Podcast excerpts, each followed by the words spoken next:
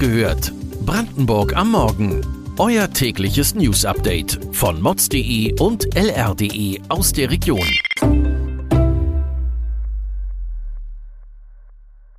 Guten Morgen, Brandenburg. Es ist Freitag, das Wochenende naht und damit der zweite Advent. Ich bin Katharina Schmidt und bringe euch neben Nachrichten aus Brandenburg heute ein paar weihnachtliche Ausflugstipps. Ihr hört übrigens wach gehört Brandenburg am Morgen und ich würde sagen, legen wir gleich los. Das Thema Videoüberwachung ist in der Bevölkerung umstritten. Die einen fühlen sich damit sicherer, die anderen sorgen sich um ihre Persönlichkeitsrechte. In Frankfurt-Oder wird die Stadtbrücke nach Subice beispielsweise seit zwölf Jahren von der Polizei per Video überwacht. Schließlich gehöre die Grenze zu den Kriminalitätsschwerpunkten, so die Behörde. Auch in Cottbus und Potsdam schneiden die Linsen an einigen Plätzen alles mit. Doch in Frankfurt scheint sich ein Ende abzuzeichnen. Im neuesten Bericht des Innenministeriums heißt es nämlich, dass die Grenze Frankfurt-Subice keinen Kriminalitätsschwerpunkt mehr bilde. Die Folge? Der Videomitschnitzel aufgegeben werden. Tatsächlich sind die Straftaten, vor allem die Körperverletzungen im Videobereich, zurückgegangen. Also wird die Kamera ausgeknipst. In Cottbus wiederum sind die Straftaten vor der Kamera leicht angestiegen, doch das Innenministerium hält die Maßnahme für einen Erfolg und wird also weiter in der Lausitz-Metropole filmen. Auch in Potsdam bleiben die Überwachungskameras am Bahnhof an, obwohl die Fahrraddiebstähle in anderen Teilen der Landeshauptstadt viel stärker angestiegen sind. In Bad Liebenwerda im Landkreis Elbe-Elster ist eine Strafrichterin die Hutschnur gerissen.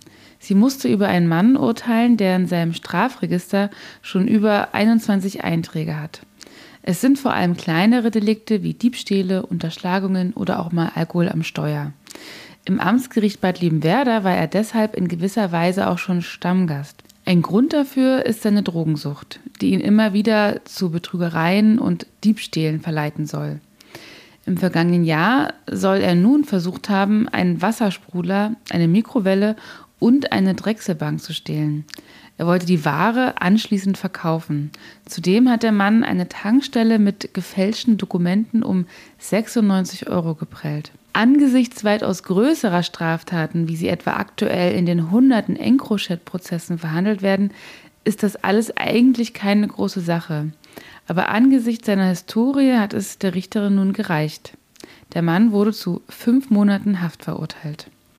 Weg von der Kriminalität hin zum Genuss. Oder zumindest das, was davon noch übrig bleibt. Brandenburg ist ja bekannt für seine regionalen Spezialitäten und das nicht nur wegen der Spreewälder Gurken. Im Kühlregal greifen viele gerne mal zu den Eberswalder Würstchen, die ich als Vegetarierin sogar in der fleischlosen Variante kenne. Doch um die Wurst aus dem Barnehmen steht es ziemlich schlecht. Ihr ahnt es schon, es liegt an der Energiekrise und den damit verbundenen Kostensteigerungen. Davon sind jedoch nicht nur die Würstchen betroffen, sondern nahezu alle regionalen Produkte in Brandenburg. Die Billigwaren im Discounter laufen gut, was Bio und Regional ist, bleibt eher liegen. Klar, auch die Verbraucher müssen sparen. Obwohl, kleiner Einwurf, die Preise für Bio-Eier sind weniger als die der konventionellen Eier gestiegen in dieser Energiekrise. Aber unterm Strich ist es eine schwierige Situation für alle, sowohl für Produzenten als auch die Käufer. Vielleicht hilft eine prominentere Platzierung von regionalen Produkten in den Supermärkten. Aber für Fans der Eberswalder Würstchen habe ich eine kleine gute Nachricht. Ihr Umsatz scheint nur zu 15 Prozent eingebrochen zu sein. Bei anderen Herstellern liegt der Rückgang beim Doppelten, hat zumindest unsere Reporterin herausgefunden. Ich habe ja noch ein Versprechen offen.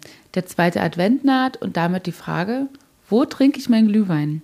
Unsere Polen-Korrespondentin hat sich die Weihnachtsmärkte im Nachbarland angeschaut. Auch dort gibt es wieder Pfannkuchen und das Glühbier mit Sirup ganz ohne Corona-Einschränkungen. In großen Städten wie Danzig, Posen und Warschau haben die Märkte sogar schon seit einer Woche offen. In Warschau können Gäste Schlittschuh laufen, in Danzig gibt es Kunsthandwerk zu kaufen und in Posen Eisskulpturen zu sehen. Der schönste Weihnachtsmarkt in Europa soll aber in Breslau sein.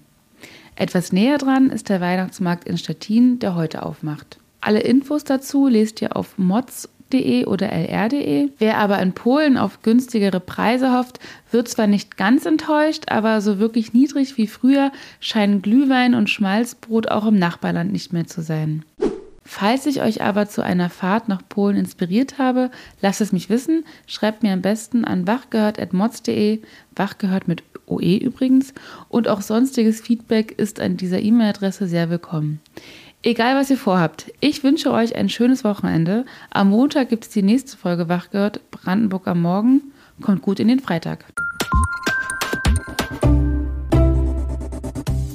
Wach gehört. Brandenburg am Morgen ist eine Produktion von mods.de und lr.de. Wir freuen uns auf euer Feedback per Mail an wachgehört.mods.de. Ihr findet uns auf allen bekannten Podcast-Plattformen. Abonniert uns für euer tägliches News-Update.